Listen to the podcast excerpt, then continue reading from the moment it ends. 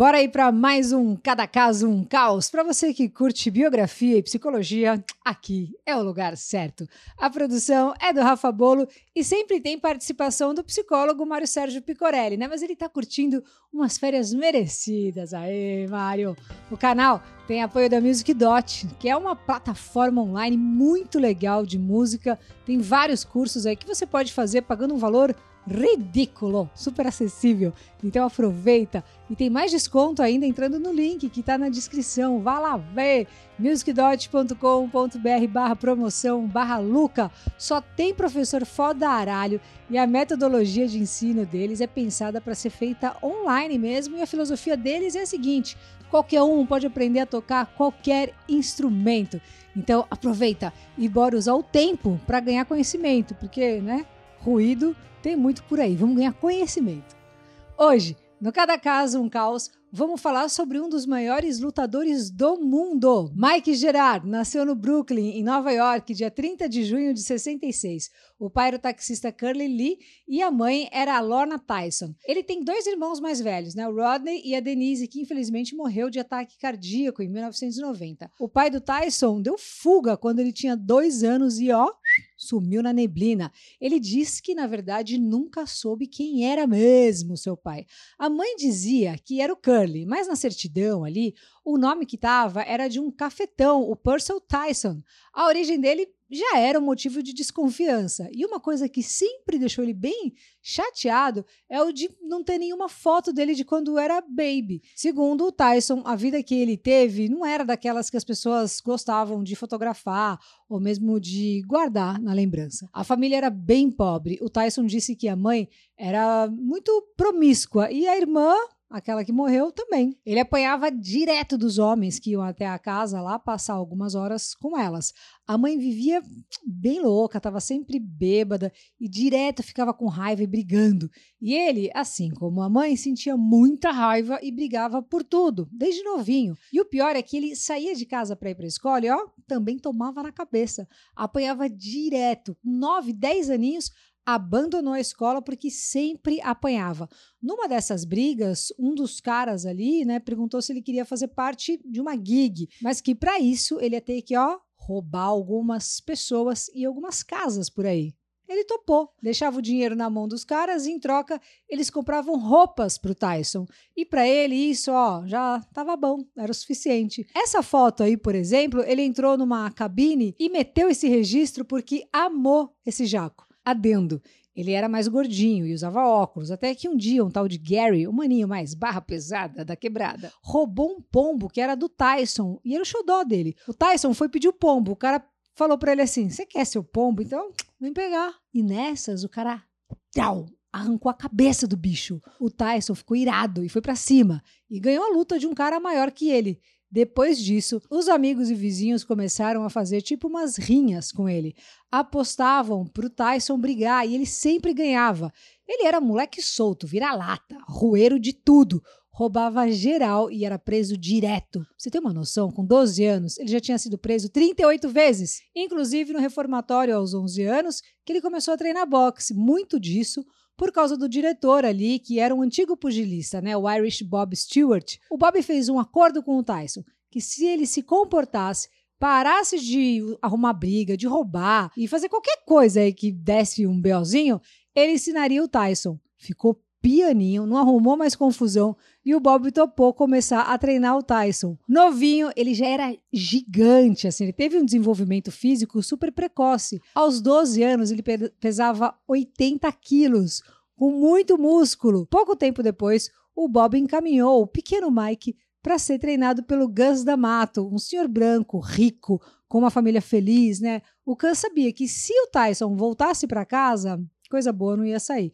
Então ele convidou o Mike para ficar na casa dele. Ele viu um potencial absurdo no menino e o menino encontrou, enfim, a tal família que sempre procurava. Bom, diz que mesmo assim, né, o Tyson disse que quando chegou naquela casa enorme, a primeira coisa que ele pensou foi em roubar o que podia ir da área. Mas ele pensou em tudo que o Bob tinha feito por ele e também no que o Cus estava fazendo e resolveu dar uma chance para essa nova vida. E foi a melhor coisa que o Tyson fez, né? O Tyson tinha uma ferida narcísica gigante, não era nem ferida, era uma fratura exposta. Ele cresceu sendo xingado, apanhando, sendo maltratado e sofreu violência assim de todas as formas, né? O Cus, então, tentou como antídoto elogiar o menino de todo jeito, assim, ficava chamando ele de titã, de vencedor, de futuro campeão e coisas do tipo. Tudo isso para melhorar a autoestima que era muito para baixo. O Mike diz que no começo, assim, ele ficava duas, três semanas conversando sobre psicologia da luta. Não, lutava, ficava só trocando ideia. Falava muito para ele sobre a importância da psicologia do esporte, sobre manter o foco, não cair na pilha, não deixar roubarem a sua brisa, manter o pé no chão, ter disciplina, entre outras coisas, né? Deixou de fazer as fitinhas na rua e mudou toda a vida. Com 14 anos, o Tyson virou campeão olímpico com um recorde de nocaute de ridículos 8 segundos. Aos 15 anos, o Mike Tyson virou campeão juvenil dos pesos pesados dos Estados Unidos. Com 16, conquistou o Mundial Juvenil. Nessa idade, ele também perdeu a mãe por causa de um câncer, né? Infelizmente, ela tinha 55 anos. O Cães da Mato, então, virou o tutor legal. Super novo, aos 19 anos, entrou no boxe profissional e logo ganhou as 15 lutas que participou, sendo 11 por nocaute. O Mike disse que subia no ringue sempre com muito medo, mas quando ele olhava no olho do adversário, ele via mais medo ainda, e isso fortalecia ele. Aos 20 anos, conquistou o cinturão e virou o mais jovem campeão mundial dos pesos pesados e foi voando e foi acreditando cada vez mais que ele era o fodaralho dos fodaralhos, não tem paningue. Ele entrou num sistema ali de crenças e começou a acreditar que ele era mesmo assim um tipo de um deus, né? Ou seja, aquela ferida narcísica ali tinha dado lugar a um cara que se achava inatingível. Nessa fase, assistindo TV, ele viu uma atriz gata, a Robin Givens, olhou ali e falou: Quero sair com essa pequena. E aí ligou, chamou para sair. Casaram. Ela falou que estava grávida. O Mike comprou uma mansão de 5 milhões e foram morar lá. Ela perdeu o filho nos primeiros meses de gestação. Os amigos ali mais próximos a ele falaram: Mano, ela nunca engravidou. Você caiu no conto. Vai lá, vários diz que diz, os dois brigavam direto, decidiram se separar, mas mesmo morando em casas separadas, ainda se encontravam para fazer um rock and roll. Um dia, o Tyson estava indo encontrar com a ex e viu ela descendo do carro e logo em seguida saiu o amante. Quem era? Brad Pitt. Como o Brad continua vivo? Ninguém consegue entender. O Mike disse que o Brad estava chapado chapado de maconha. E quando viu o Tyson, ele fez aquele movimento assim, ó, pré-Matrix, né? Porque o filme ainda não existia. Mas ele já estava assim, igual ao, ao Neo, desviando das balas e pedindo para não apanhar. Depois, enfim, né? Aí se separaram de vez. Tem até uma entrevista lá que ela deu para Bárbara Walters com ele do lado e ela fala que ele era um abusador e maníaco depressivo. Ih, vai que vai ali, ó, várias tretas ali, ó. Por essa fase também tinha o Don King, né? Um agente de boxe bem conhecido e malaco que cuidou da carreira dele por um tempo e aproveitou para desviar praticamente toda a fortuna do Tyson durante anos. Diz que a falência dele aconteceu principalmente por causa disso.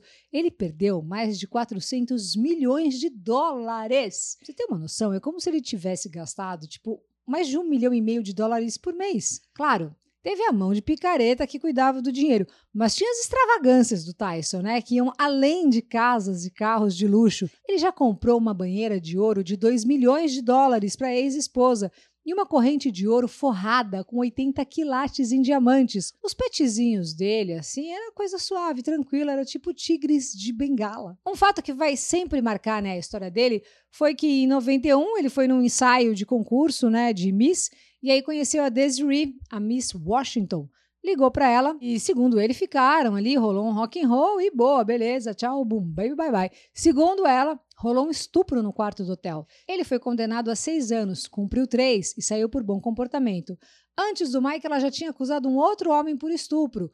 O Mike acredita que essa descoberta fez com que a juíza liberasse ele antes do tempo. Agora, porrada mesmo, a grande tragédia da vida do Mike Tyson foi a morte da filha de 4 anos num acidente doméstico em 2009 a Êxodos, né? ela estava brincando com uns aparelhos assim de ginástica e foi encontrada pelo irmão com um cabo em volta do pescoço, tadinha. O Mike ama um temaki de já, né? Nos últimos anos ele apareceu bastante aí pelos seus negócios com maconha. Ele tem a Tyson Ranch, né? Os negócios lucram 500 mil libras por mês, dá uns 611 mil dólares é muito dinheiro. Desde 2018, a Califórnia legalizou o uso recreativo da maconha e o Mike voltou a ver a outra verdinha que estava longe da carteira. Ele é rápido, pesado, né? Conseguia usar o corpo inteiro. Como pessoa, ele era um exemplo de determinação e, ao mesmo tempo, ele também sempre foi um péssimo exemplo de como levar a vida. O cara mordeu a orelha do Holyfield. Essa história já é um clássico. Depois eles Ficaram de bem aí, faz tempo. Já fez uns filmes, né? Uns filmes legal, vai, tipo Se Beber Não Case e uns tipo Desert Strike. Atuando daquele jeitão, hein? Na quarentena ele tem curtido seis filhos, né? Fica só no temaki de já e continua treinando. O brasileiro Rafael Cordeiro, treinador do Tyson, disse ao MMA Fighting que a próxima luta vai ser em setembro. Então, aguardamos.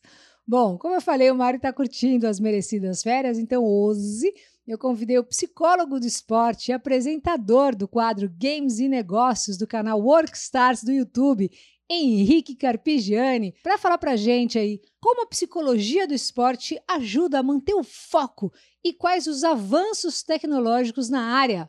Fala aí, Henrique, querido!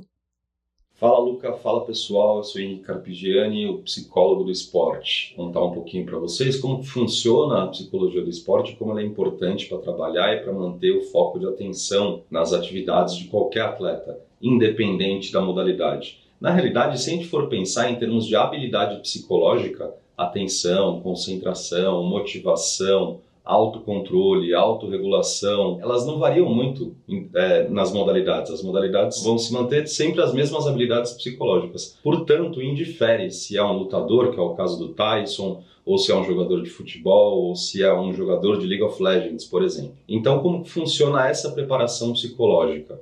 O psicólogo ele vai ser o responsável por traçar uma linha de base, ou seja, fazer uma avaliação inicial para entender em que grau que o atleta se encontra. Nessa avaliação, e já respondendo a respeito de tecnologia, eu gosto muito de utilizar o biofeedback. O biofeedback é um aparelhinho que você pluga no dedo, ele pega as respostas galvânicas, né, que seria atividade cerebral através da sudorese pela ponta dos dedos, e frequência e subfrequência cardíaca, que ajuda a gente a entender como está o equilíbrio entre o sistema simpático e o parasimpático. Basicamente é, o jogador consegue ativar e relaxar no momento que é necessário? Ele consegue gerenciar uma carga de estresse? E o quanto isso vai interferir no processo dele de atenção e concentração. Então, todos esses processos são abordados tanto nessa avaliação como na periodização da preparação psicológica. Se você for pegar o exemplo do Tyson, muito do conceito que o técnico dele passou para ele é que, independentemente de qual for o, o, o esporte ou o desafio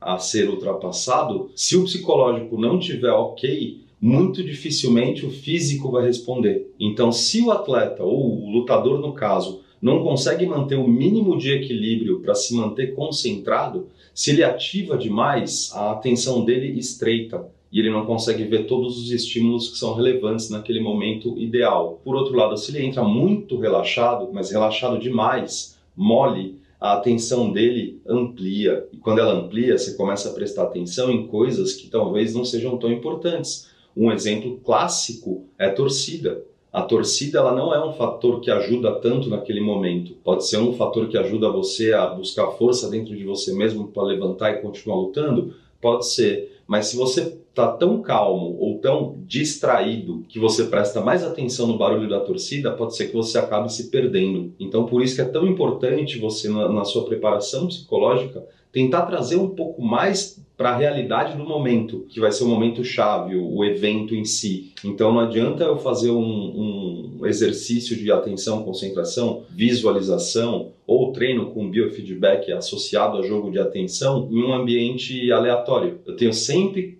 tentar trazer para aquele ambiente que vai ser o do evento. Gente, vou ficando por aqui. Grande abraço para todo mundo. Não esquece de dar o seu like no vídeo, de deixar seu comentário e de compartilhar isso para quem possa ficar interessado sobre o assunto. Fechou? Valeu, até mais. Curtiu? Se inscreve aí, toda semana tem vídeo novo, compartilha, manda o link aí por WhatsApp. Vamos somando né, a nossa comunidade de pessoas que curtem biografia, música e também psicologia. E claro, manda sua sugestão e me segue no Insta, luca89fm. Valeu!